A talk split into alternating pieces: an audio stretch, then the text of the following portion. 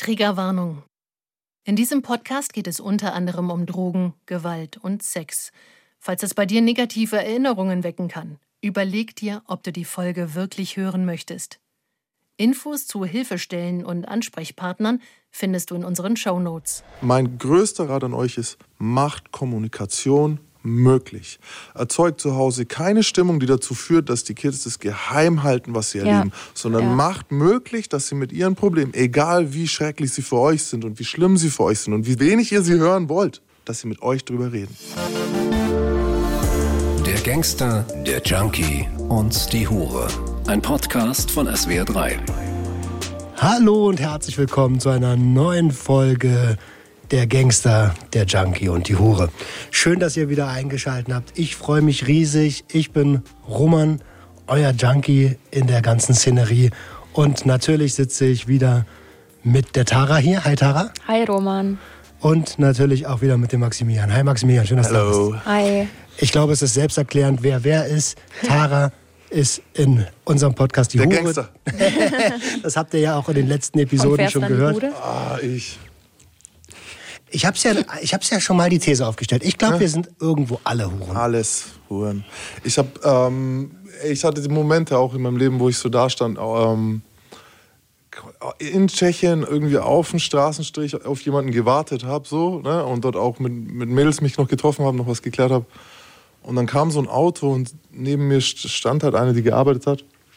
Und das Auto kommt so und ich stehe neben mir und ich, wir denken uns beide so, okay, in dem Auto könnte entweder könnte mein Kumpel drin sein oder es könnten die Cops sein oder es könnte jemand sein, der uns viel Geld bringt, so ihr oder mir, wir wissen es noch nicht. Und ich dachte mir, oh Gott, ey, ist der, die Unterschiede sind echt fließend so. weißt Wirklich schon? fließend, ja. Ey, ihr Lieben, wir wollen uns heute unterhalten über Zorn. Und Ich bin jetzt schon sauer, Mann. ja, ja, genau. auch. Gut, dass du das als erstes gesagt hast, weil ich würde gerne dich dazu hören. Okay. Ich explodiere schon fast. Meine Zorneskraft ist gewaltig. Man spürt die Energie. ja, es ist ja auch, Weisheiten mit Maximilian Polo. Hau mal raus. Ähm, ja, ich habe äh, wieder ein bisschen was gefunden. Diesmal zum Beispiel, was Aristoteles schon über Zorn geschrieben hat. Und zwar sagte er, Zorn ist ein von Schmerz begleitetes Trachten nach offenkundiger Vergeltung, wegen offenkundig erfolgter Geringschätzung. Oder einfacher gesagt, dem Zorn geht immer eine Kränkung voraus. Krass, Alter. Dieb, Ja, oder? Oh. Dieb. So. Ähm, und im Falle des Jähzorns ist es oft auch eine eingebildete Kränkung. So, Was ist je Zorn? man sagt es sehr, sehr gern bei Kindern so, ne? Wenn du jetzt uh, die ganze Zeit So schon am bockig. Ausrasten, so dieses Bockige, dieses übertrieben zornig werden, ähm, was weiß ich, weil irgendwas nur nicht nach deinem Willen jetzt gleich läuft oder so. Also da ist die Kränkung eher eingebildet und bei diesem anderen Zorn ist sie oft eben echt gefühlt. Und ich habe wirklich, wirklich lang drüber nachgedacht, weil der Unterschied zwischen Zorn und Wut mir so schwer gefallen ist. Und da interessiert mich jetzt eure Meinung auch ein bisschen dazu. Ich gehe runter in der alten Wohnung, in der wir waren, in der jetzt mein Büro ist. Und die Leute dort trennen keinen Müll. Das ist ein Mietshaus und keiner gibt einen Fix. So, ne? Die haben auf dem Biomüll drauf so ein Riesenschild gemacht. Bitte keine Plastiktüten in den Biomüll. Ich mache den Biomüll hoch und es sind zwei Plastiktüten voll mit Windeln drin. Und sonst nichts halt, kein Biomüll. So. Einfach so halt. Die so, äh, ist mir egal. Und die, I don't give a fuck, man. und in dem Haus wohnt halt eigentlich nur einer mit einem Baby, so du weißt auch noch, wer es ist. So. Aber es ist ihnen einfach egal. Darüber bin ich wütend. Ne? Ich bin nicht jetzt so, dass ich jetzt da klingel oder klopf, so, ne? aber ich bin so, das macht mich ein bisschen wütend. Außerdem schmeißen auch die Kartons daneben und es schaut immer aus. Der ganze Hof ist so, dass du nicht runtergehen kannst. Ja, weil du es auch respektlos findest, Ich, ne? ich, ich, ich werde wütend drüber. Jetzt pass auf. Wenn Ja, ich jetzt aber. ist, ich, gut. Und jetzt kommt der Moment, wo der runterkommt. Und jetzt stellt euch vor, ich würde ihm sagen so: Hey, DG, schau mal. Vielleicht weißt du es nicht und so, aber das gehört hier nicht rein, halt kannst du es. Weil die Mülltonnen sind auch immer voll, nur weil die es nicht richtig trennen und so. Und jetzt stell dir vor, er sagt: Was geht's denn dich an, Alman? Hast du ein Problem oder was? Oh Nur ein deutscher Scheiß. Was ist denn los mit dir? Laber mich nicht an. Und jetzt werde ich zornig. Echt? Jetzt ist der Unterschied. So, jetzt fühle ich mich gekränkt. So. Davor bin ich nur so ein bisschen wütend, denke mir, Mann, warum machst du es nicht? Ist doch nicht so schwer. Und dann würde ich aber zornig werden. So habe ich für mich den Unterschied definiert. So von so ganz weit weg ist es einmal einfach zu sagen, ich würde jetzt äh, dem sagen, er soll an die Zukunft denken, an seine Kinder denken, dass die auch noch so einen, in Anführungsstrichen, schönen Planet erleben sollen. Der ist ja schon richtig gefickt. Aber wenn du dann in der Situation bist, Nein, nein, aber das ist für mich Wut und Zorn der Unterschied. Aber ist das der Ja, Grund, check's. warum du es ähm, bei ihm nicht ansprichst? Weil du also Angst an. hast, Sie- dass der Zorn zu arg rauskommt dann? Gott denkt nicht, ich bin der Typ, der jetzt den da wegen dem Müll langweilt. Es ist gar nicht, ich habe bloß überlegt, weil so, ich bin schon tatsächlich so, jedes Mal, wenn ich runterkomme in den Hof, werde ich so kurz wütend, so, oh, ihr Assis einfach, Mann, ey, wir wohnen alle hier und es gibt so ein paar Leute, die so richtig hart drauf scheißen. Aber das ist jetzt niemals so, dass ich deswegen, genau, es würde nicht reichen, dass ich jetzt dem eine klatsche oder so. Äh, wo- echt nicht? Nee, Zorn würde es dazu führen, dass ich ihm was tun könnte. Ja, meine ich ja. Wenn, angenommen, äh, angenommen, ich Ah, bin ich das hab's jetzt. gesprengt so ein bisschen. Angenommen, Shit, ich bin das jetzt. kompliziert. Und ich sag dir so, Dicker, kümmere dich mal um deinen eigenen Scheiß, Mann, das ist doch mein Müll. Und jetzt, Ja, also jetzt werde ich zornig. Haust du mir jetzt auf die raus Fresse aus oder nicht? Natürlich nicht, weil ich gar nicht in so einer Situation. Aber es ging mir nur darum zu zeigen, so den Unterschied zwischen Zorn und Wut. Das war auch die Frage an euch so, was ist Wut und was ist Zorn? Darüber können wir noch mal reflektieren. Also, ich würde sagen, ich hau einfach mal meine Zorngeschichte raus. Ich dachte, das war die. Leute, das war doch nur ich, ich ach Gott, oh Gott, ich habe versucht Zorn und Wut Cannabis zu differenzieren. Ah ja ja. Okay. warte. Ey, äh, Dicker, Dicker, Dicker, Dicker, warte, warte, warte, warte. Ähm, äh, bevor wir jetzt da näher drauf eingehen, wo nun genau der Unterschied ist, ich check das nämlich gar nicht. Erzähl mir doch bitte erstmal deine Zorngeschichte. Okay, ich bin da so tief drin. Es ist ein Thema. Zorn war so ein bisschen mein Motivator. So, ne? Ich hab, was, was macht Zorn denn noch?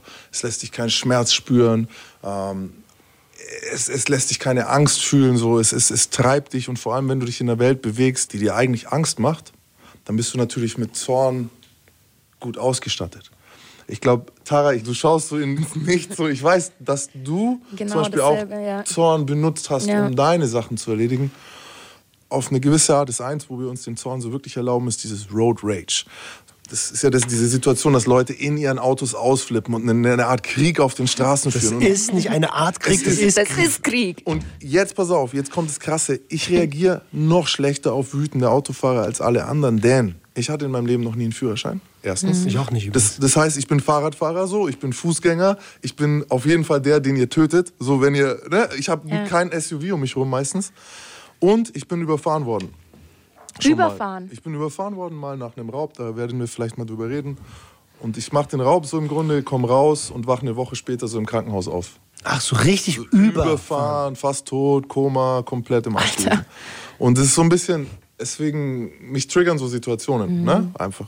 Und Also- ich weiß zum Beispiel, Tara fährt selber wie ein Henker so ein bisschen. Heute bist du sehr vorsichtig gefahren, wahrscheinlich, weil du mich dabei hattest. Richtig, ja. Ich war sehr rücksichtsvoll. Danke sehr.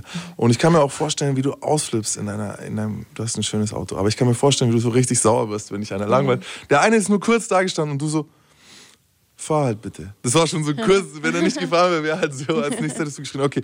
Und das bringt mich jetzt endlich zur Story so, ne? Ich habe, wie gesagt, nie einen Führerschein gehabt, Straßenverkehr auf der Seite der Fußgänger, da könnt ihr buhen, wie ihr wollt, aber an dem Abend war ich unterwegs in den Niederlanden. Es ist auch wieder viel von den Geschichten, die ich hier erzähle, sind in der Zeit entstanden, in der ich auf Flucht war. Ich war also ohne Pass unterwegs. Ich hatte schon lange einen falschen Namen. Ähm, ich war seit fast zwei Jahren, also über ein Jahr auf jeden Fall, nicht mehr in Deutschland gewesen. Sehe meine Familie nicht. Das ist eine stressige Situation.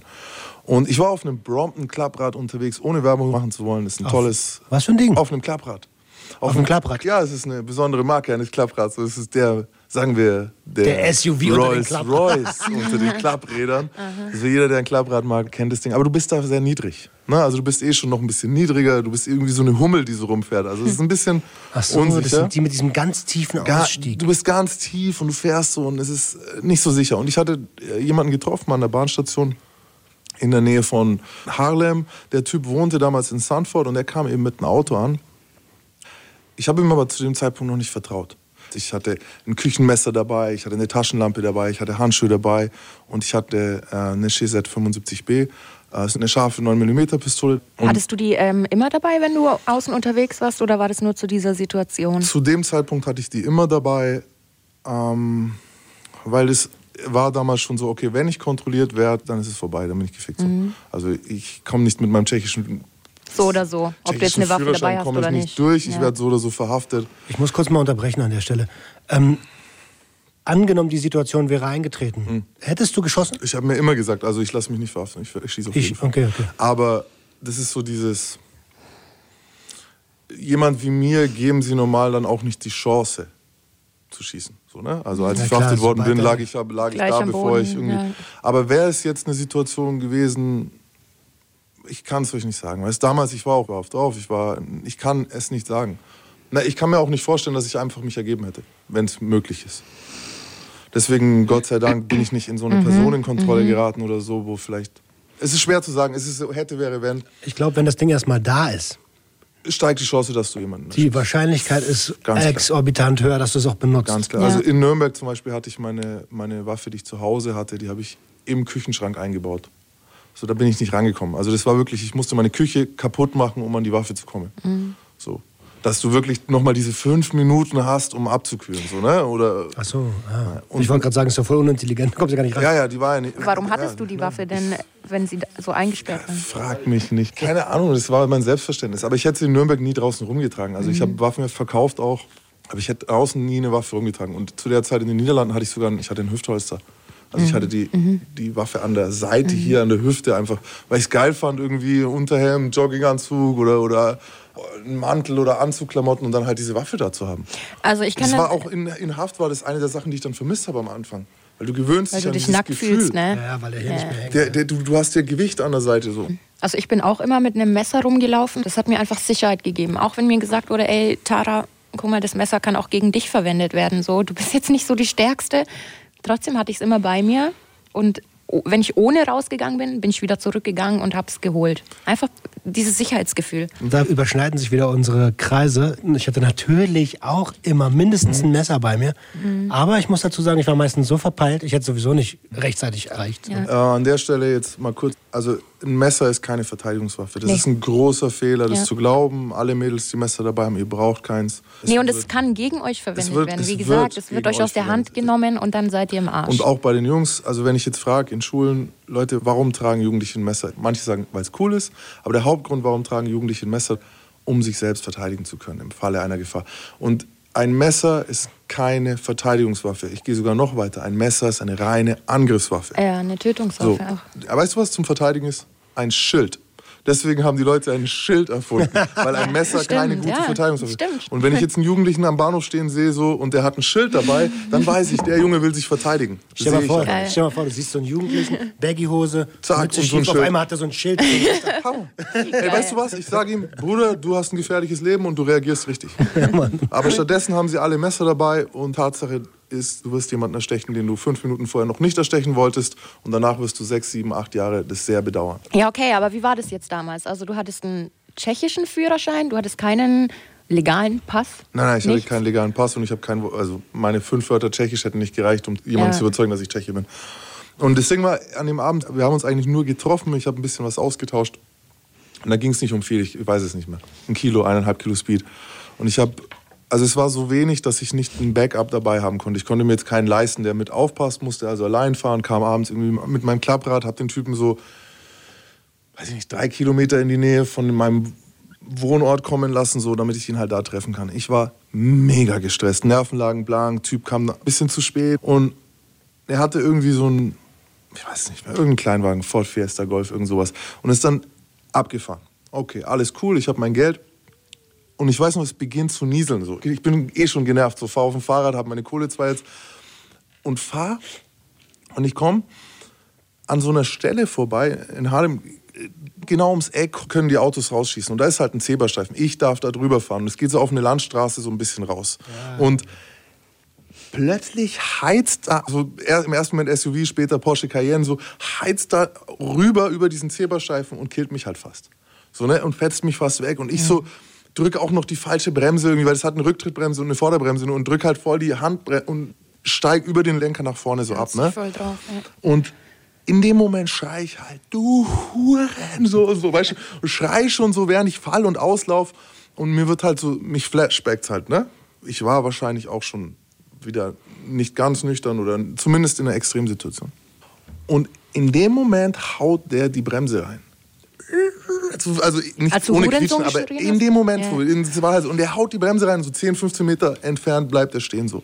Und ey, ich bin so blind vor Wut innerhalb kürzester Zeit so, ne? Weil äh, genau was du jetzt gesagt hast, ich war mir sicher, dass er gebremst hat, weil ich ihn beschimpft habe. So, Ja, klar. Das, das war so das, dieses, dieser Gedanke, ne? Und ich jetzt habe auch gibt's Stress, so mäßig. ganz hinten im Hinterkopf noch so, ey, was ist, wenn es was mit dem anderen zu tun hatte und der wollte mich überfahren oder anfahren oder will das Geld zurück. Aber das war ganz leise so. Ne? Der Ding war, okay, ey, Blut kocht. Und ich gehe so von schräg, schmeiß das Fahrrad so ne, und gehe halt von schräg so auf das Auto zu, auf die Beifahrerseite und in meinem Kopf ist, dreht sich. ich kann es gar nicht mehr greifen. Alles dreht sich so und dem, diese Stimme wieder. Erst willst du mich überfahren und jetzt willst du streiten? Jetzt willst du noch streiten, so dieses, ne?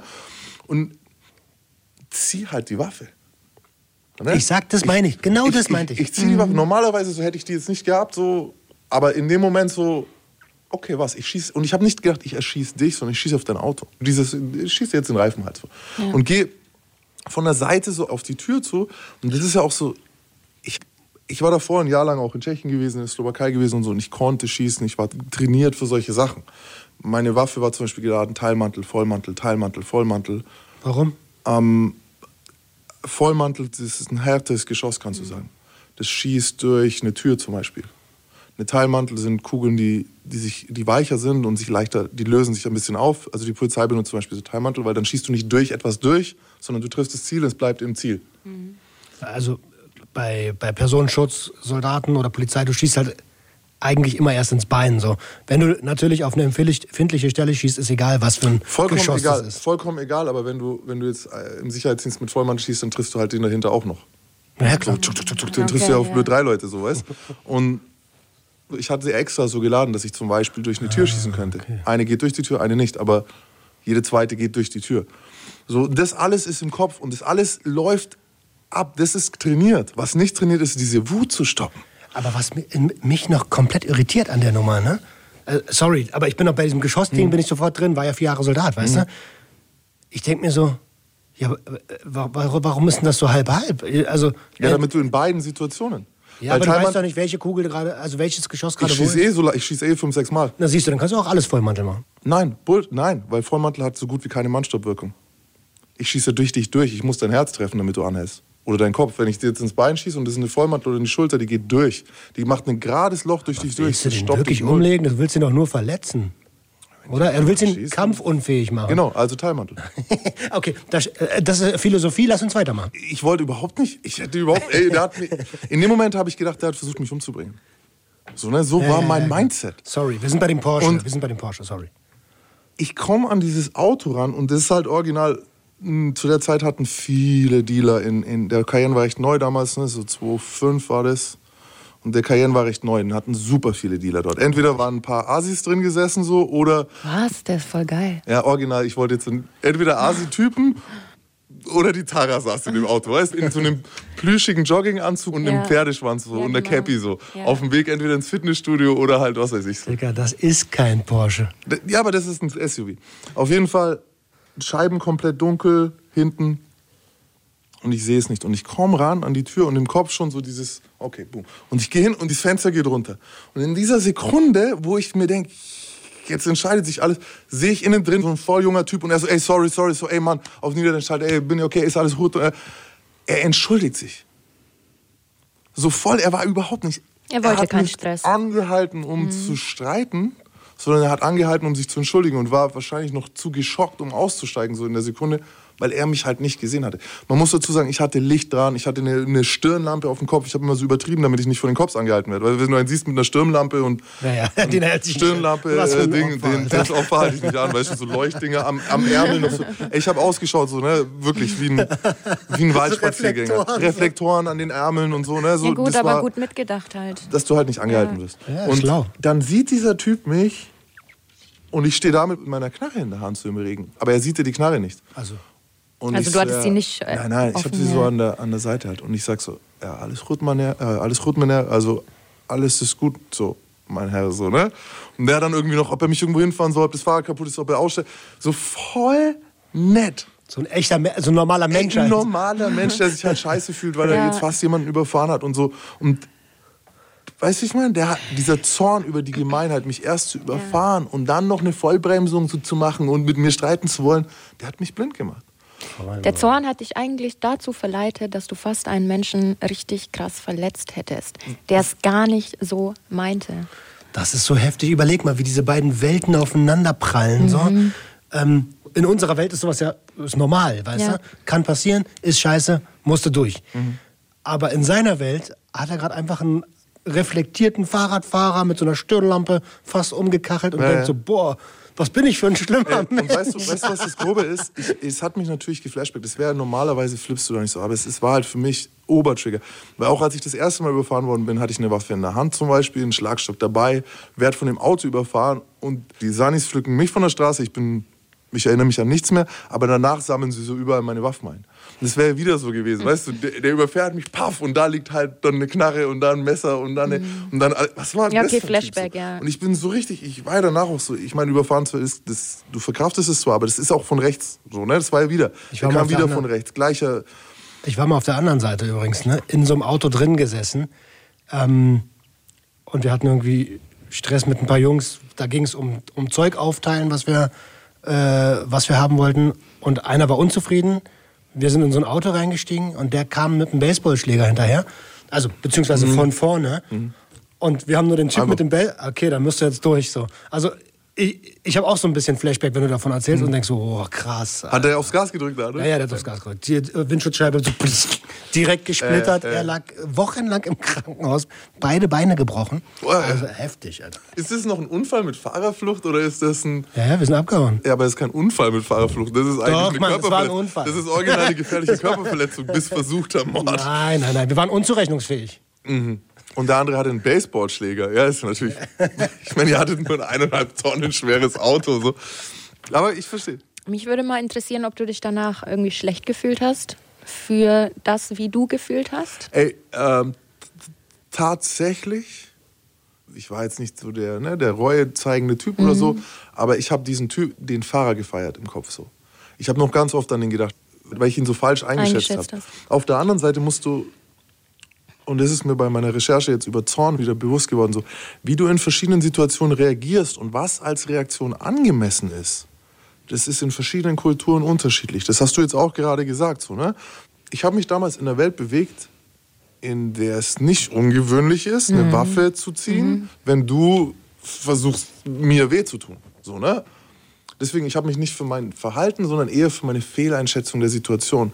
Und weil du das jetzt so sagst, wütend auf mich selber war ich eher, weil ich mich nicht richtig dem Auto genähert habe, so tatsächlich. Ich war so ein Psychomann, wenn ich so überlege. ich hab, Weil ich bin zu schnell ans Auto hin, so wenn er eine Waffe in der Hand gehabt hätte, hätte ich genau meine Rübe reingestreckt und hätte selber eine abbekommen. So auf die, also darauf war ich mehr wütend, als darauf, dass ich ihm was hätte tun Aber das passt voll ins Bild. Ne? Also wir kennen uns jetzt noch Ja. nicht so lange persönlich, aber das Bild habe ich ganz, ganz stark von dir. So. Und ich weiß nicht, ob der Hörer das auch hat, dass du so einen sehr, sehr hohen Anspruch an dich selber hast. Wenn, wenn du jemanden erschießen willst, dann musst du es richtig machen. Nein, nein, nein, nein, nein. Also, nein, nein. Ich meine, sie, sie nicht das Erschießen wollen, das ist nämlich eigentlich nicht das, was du wolltest, die Situation nicht richtig Situation. eingeschätzt zu haben. Ja. Und, und da ist nämlich der Kasus Knaxus an der Einen Nummer. Fehler machen. Dass du dir selber, genau, genau, dass du den Anspruch so hoch an dich hast, dass du sagst, ey, eigentlich hätte ich checken müssen das. Aber du bist so gestresst, Ja. du fährst durch Holland, du bist anderthalb Jahre auf Flucht, Bruder.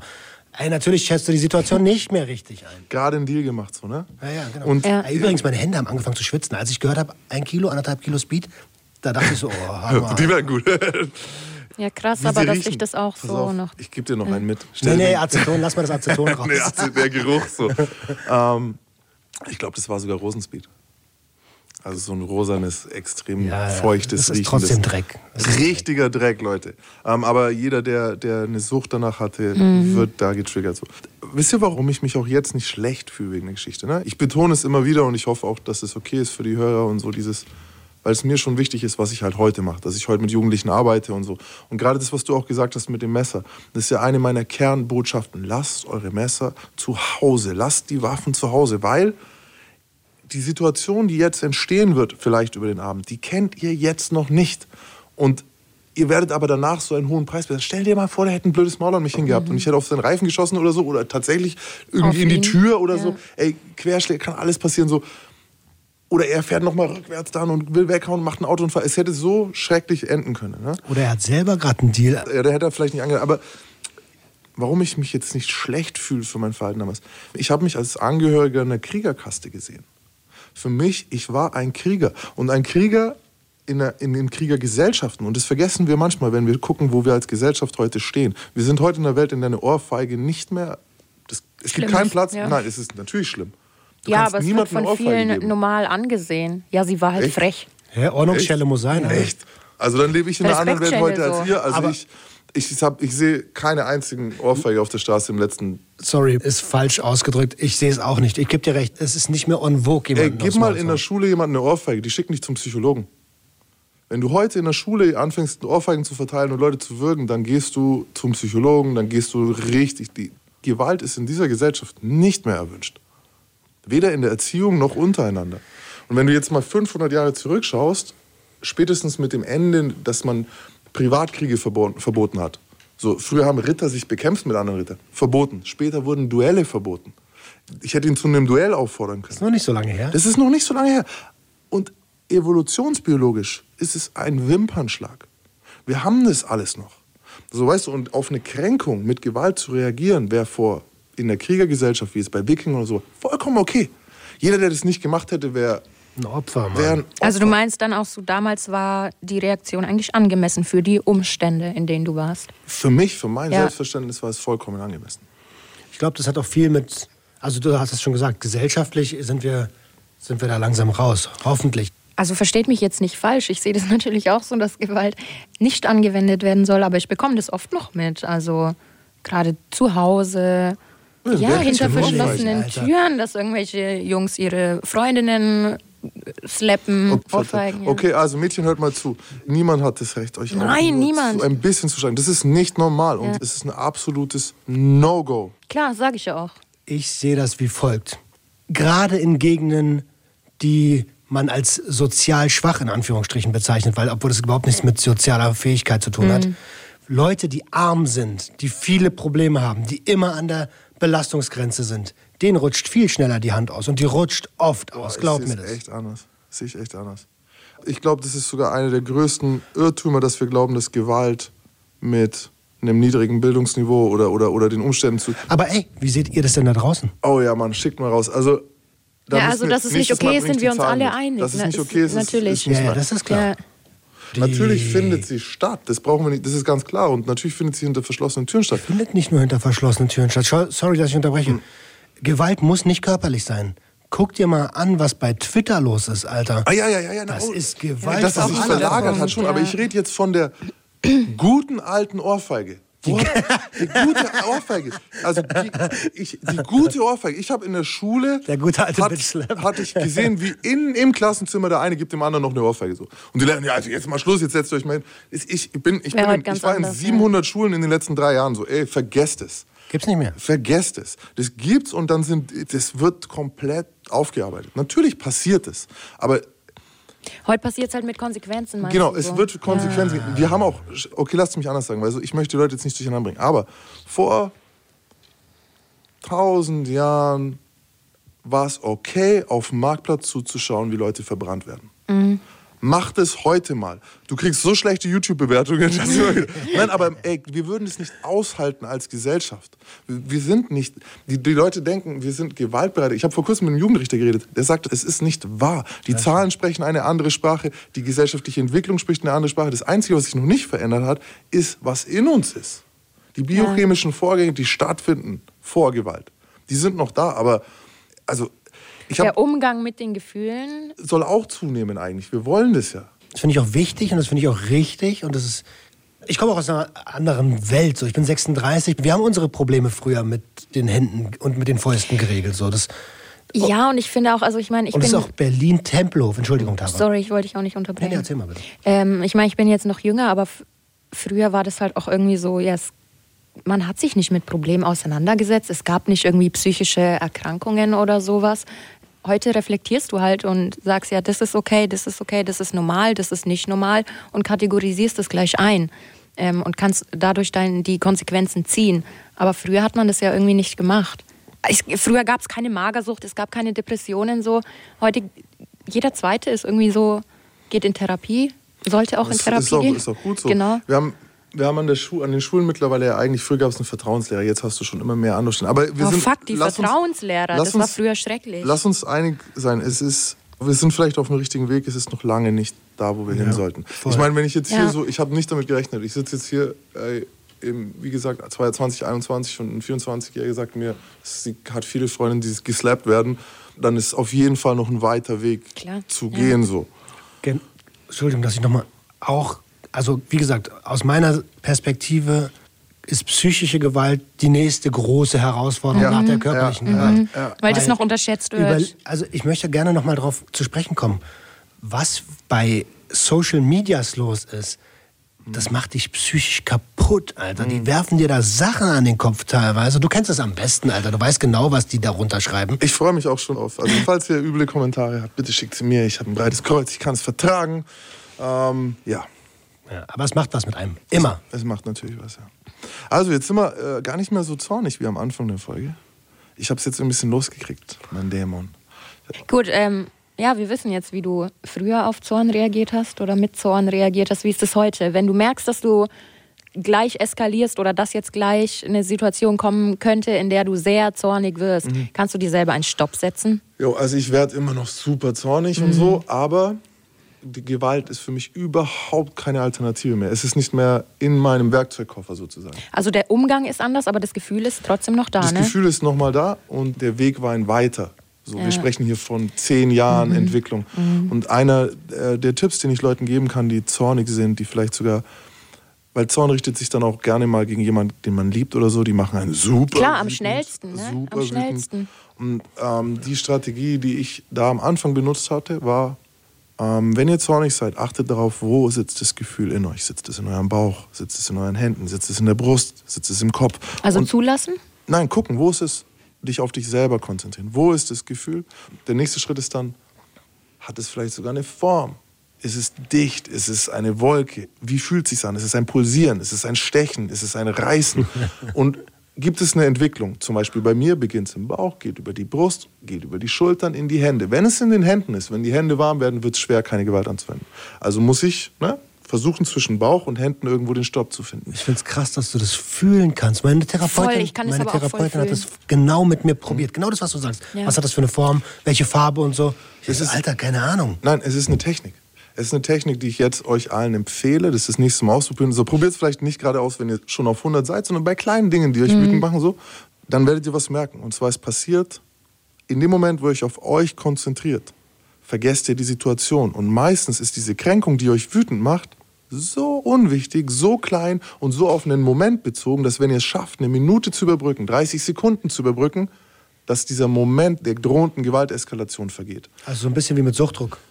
Ganz genauso. Es ist wie ein Skill. Das erste Mal, als ich es gemacht habe, war es bezeichnend, wirklich. Er, der andere redet noch und ich so, ah, guck mal, jetzt geht's im Bauch los. Und er, ich höre ihn gar nicht richtig, weil ich bin ja in mir, ich bin bei mir. Und was sich wütend macht, ist ja der andere. Ja, Oder die andere. Und das ist eine Technik, die muss, muss man natürlich trainieren, die muss man üben. Aber, und das würde mich wirklich interessieren, wenn ihr was schreiben wollt, was für Erfahrungen ihr damit macht, wenn ihr das mal ausprobiert. Ja. Ihr zwei ja auch. Auf der Heimfahrt kannst du gleich mal anfangen, Tara. Ich meine, ich habe auch ähm, so in Situationen, wenn ich sehr zornig bin, mittler also früher, ich war sehr impulsiv und ähm, wurde ekelig, beleidigend. Ja? Kann ich mir bei dir gar nicht vorstellen, dass du fies wirst. E e eklig halt, dieses voll eklige von oben herab und Das ist so. eine Spannung, die ich hier gerade sehe. Nein, ich kann mir so krass vorstellen. Ja, gut, Ey, die geht keinen Millimeter zurück, sondern die. Aber du bist auch impulsiv. Komm, Digga, du bist schon immer noch sehr ich bin impulsiv. impulsiv. Ich bin aber, auch aber noch Gewalt impulsiv. Ist kein, aber Gewalt ist nicht mehr. Nein, so. nein, ich nein, kann, weißt du, ich bin wütend, sausauer. Vor allem, wenn es nicht läuft, wie ich es mir vorstelle. Aber ähm, heute regel ich das eigentlich eher so, dass ich erstmal mir so, hey, stopp mal, Tara, was ist eigentlich gerade die Situation? Warum fühlst du dich gerade so angegriffen, dass du so einen heftigen Zorn hast? Hat derjenige dir wirklich so viel angetan, dass dieses Gefühl gerade gerechtfertigt ist? Und dann stelle ich natürlich fest, nee, sind nicht gerechtfertigt. Und dann verlasse ich die Situation. Klappt natürlich auch nicht immer. Aber das ist ein guter Punkt. Das, ist hast du mir gestern auch äh, gesagt, ne, mit dem Situation verlassen. Richtig. Also, das ist die stressfreiste Art, eine Situation zu überstehen, nennen wir es mal. Ne? Du hast immer drei Möglichkeiten. Wir drei sind jetzt in der Situation und wir sind vielleicht verschiedener Meinung. Dann habe ich die Möglichkeit, die Situation zu ändern, indem ich euch versuche zu überzeugen. Das wird schwierig. Das ist Stress pur. Dann habe ich die Möglichkeit, ähm, eure Meinung zu akzeptieren. Das ist der innerer Stress, weil eigentlich denke ich ja anders. Und ich hätte die Möglichkeit, die Situation zu verlassen. Und das ist gerade, gerade was Abhängigkeit angeht, das, was einem oft geraten wird, weil du brauchst keinen Stress. Stress löst Suchtdruck aus. Das ist scheiße, Mann. Dann kann ich total nachvollziehen. Eine Sache vielleicht noch zu meiner Wut. Ähm, okay, dieses Gewalt nicht mehr als Lösung zu akzeptieren, ist schon mal ein sehr, sehr wichtiger Schritt. Äh, das ist so, der wichtigste Schritt sollte und das Voraussetzung ist ein guter Schritt. Sein, ja. Sollte Voraussetzung sein, von da aus muss man dann arbeiten. Also Gewalt geht gar nicht. Ähm, das nächste ist dann, ich bin halt heute aber auch nicht mehr so wütend, wie es früher war. Mhm. Mhm. Ja, also es lässt auch ein bisschen nach. Also 21. Dein Leben ist auch ein anderes. Ja, und es ist wirklich, es lässt nach. So mit 19, 20 hast du halt einen anderen Testosteronhaushalt mhm. auch, als du jetzt irgendwie mit 25, äh, mit 35 hast. Ähm, nichtsdestotrotz arbeitet an euch. Also eine der Nachrichten, die ich am meisten bekomme, ist, ähm, wie schaffe ich es, meinen Zorn zu kontrollieren? Mhm. Wie schaffe ich es nicht mehr, Leute zu verletzen, die ich liebe? Denn das ist ja das Krasse. Dieser Zorn, der sich innerhalb der Familie dann gegen die Leute richtet, die dir eigentlich am nächsten sind. So. Ja. So, ne? Und das hast du gerade bei 16-, 17-jährigen Jungs jetzt noch, so 17 bis 19, hör, schreiben sehr viele, die halt wirklich ihre Mütter angreifen. Ich wollte es gerade sagen, also ich habe auch den meisten Scheiß an meiner Mutter ausgelassen. Ja. Die natürlich, das ist die Person, die am meisten für mich da ja. war, die sich alles gegeben hat. Die es am wenigsten verdient die hat. Gar nicht, genau, am allerwenigsten verdient hat. Aber Freut an ihr habe ich es ausgelassen. Und gleichzeitig Ekelhaft geht man raus und ist nett zu denen, ja. zu den Leuten, die eigentlich auf eigentlich verdient hätten. Was du halt bei Jungs noch dazu hast, ist, dass manchmal die Mütter sich melden und schreiben, ey, ich habe Angst vor ihm. Oh ja. ich, ja. Den Momenten, ich erkenne ihn nicht, der schlägt neben mir in die Wand. So ein Loch in die Wand, der schmeißt seinen Teller neben mir auf den Boden, solche Sachen, der schmeißt einen Tisch um aber hey, vor mir. Er und schlägt Moment, immerhin noch in die Wand. Aber er macht ihr so eine Angst, dass sie sich an jemanden wie mich wendet und sagt, hey, ich habe Angst vor meinem Sohn ich hatte das schon bei Erstgesprächen, wo ich dann, warum sitzen wir hier? So, ne? Ich habe einen kleinen Junge, äh, einen Typ, der ist 17, 18, ist ein Hooligan äh, und seine Mom bringt ihn, in, in, bringt ihn zu einem Erstgespräch mhm. und er sitzt mir gegenüber. Ich sage, warum sitzen wir hier? Und er sagt, ja, weil du sollst mir jetzt erzählen, dass Gewalt halt scheiße ist und dass das Leben so nirgendwo hinführt. Du warst ja im Knast, ich respektiere das auch und du sollst mir. Aber, Digga, du Ehrenmann. Digga, das weiß ich alles schon.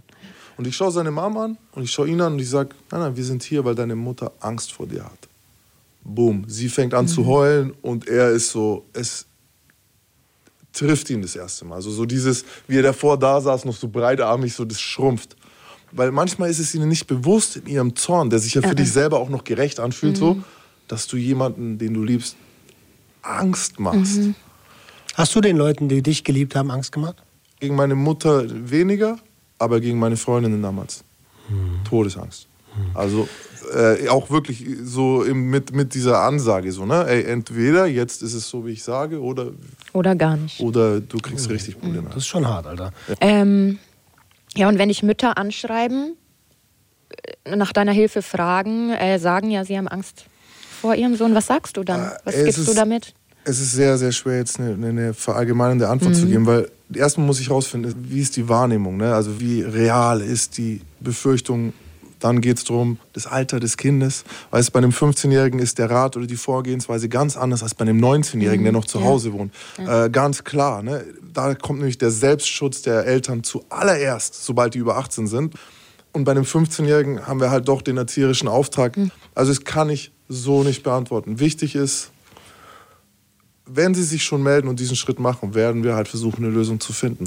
Und da das Spektrum wirklich ist von yo, der wird halt stinksauer, wenn man ihm was verbietet, bis hin zu, wenn ihr kein Heroin hat, ist er unausstehlich. So, dann habe ich ein ganz anderes Problem als, ja. ne, weißt du? Aber weißt du, was mich an der Stelle mal interessieren würde, auch aus natürlich mit eigenem Interesse, mhm.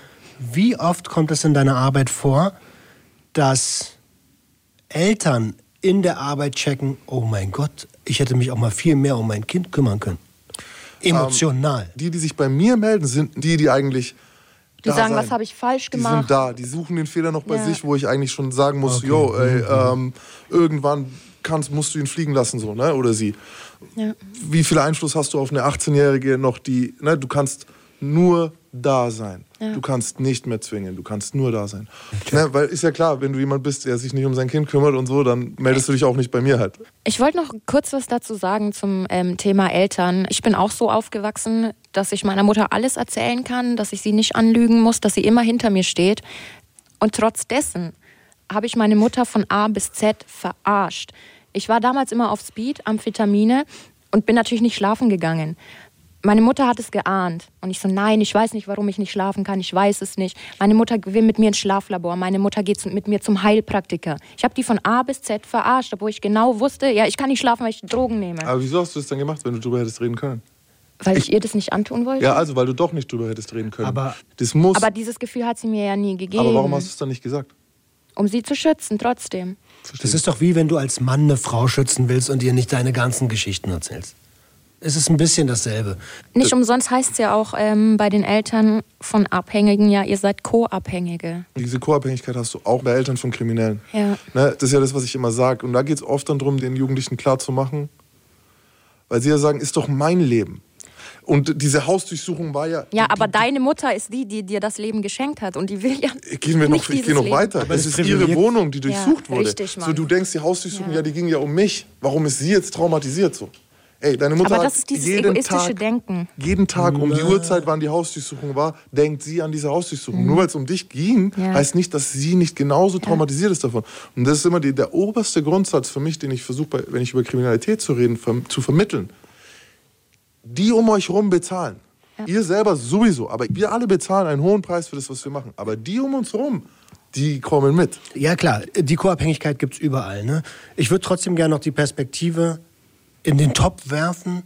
Ja, das passiert nicht einfach so, dass dein Kind so wird. Irgendwo ist eine Verletzung. Gesunde Kinder, um die sich richtig, also richtig elterlich gekümmert wird, was ist das schon? Weiß ich selber nicht. Aber die genügend Liebe bekommen, aber auch genügend Disziplin und Führung. Und denen nichts passiert ist. Denen nichts Und denen nichts Genau. passiert ist. Also da ist das in der Regel nicht so. Das heißt, irgendwo muss ja was passiert sein. Kann ich nicht unbedingt unterschreiben. Ich weiß, was du meinst und die Verletzungen sind da. Ich sage bloß, dass du als Eltern viel weniger dazu tun kannst, als man auf den ersten Blick denkt.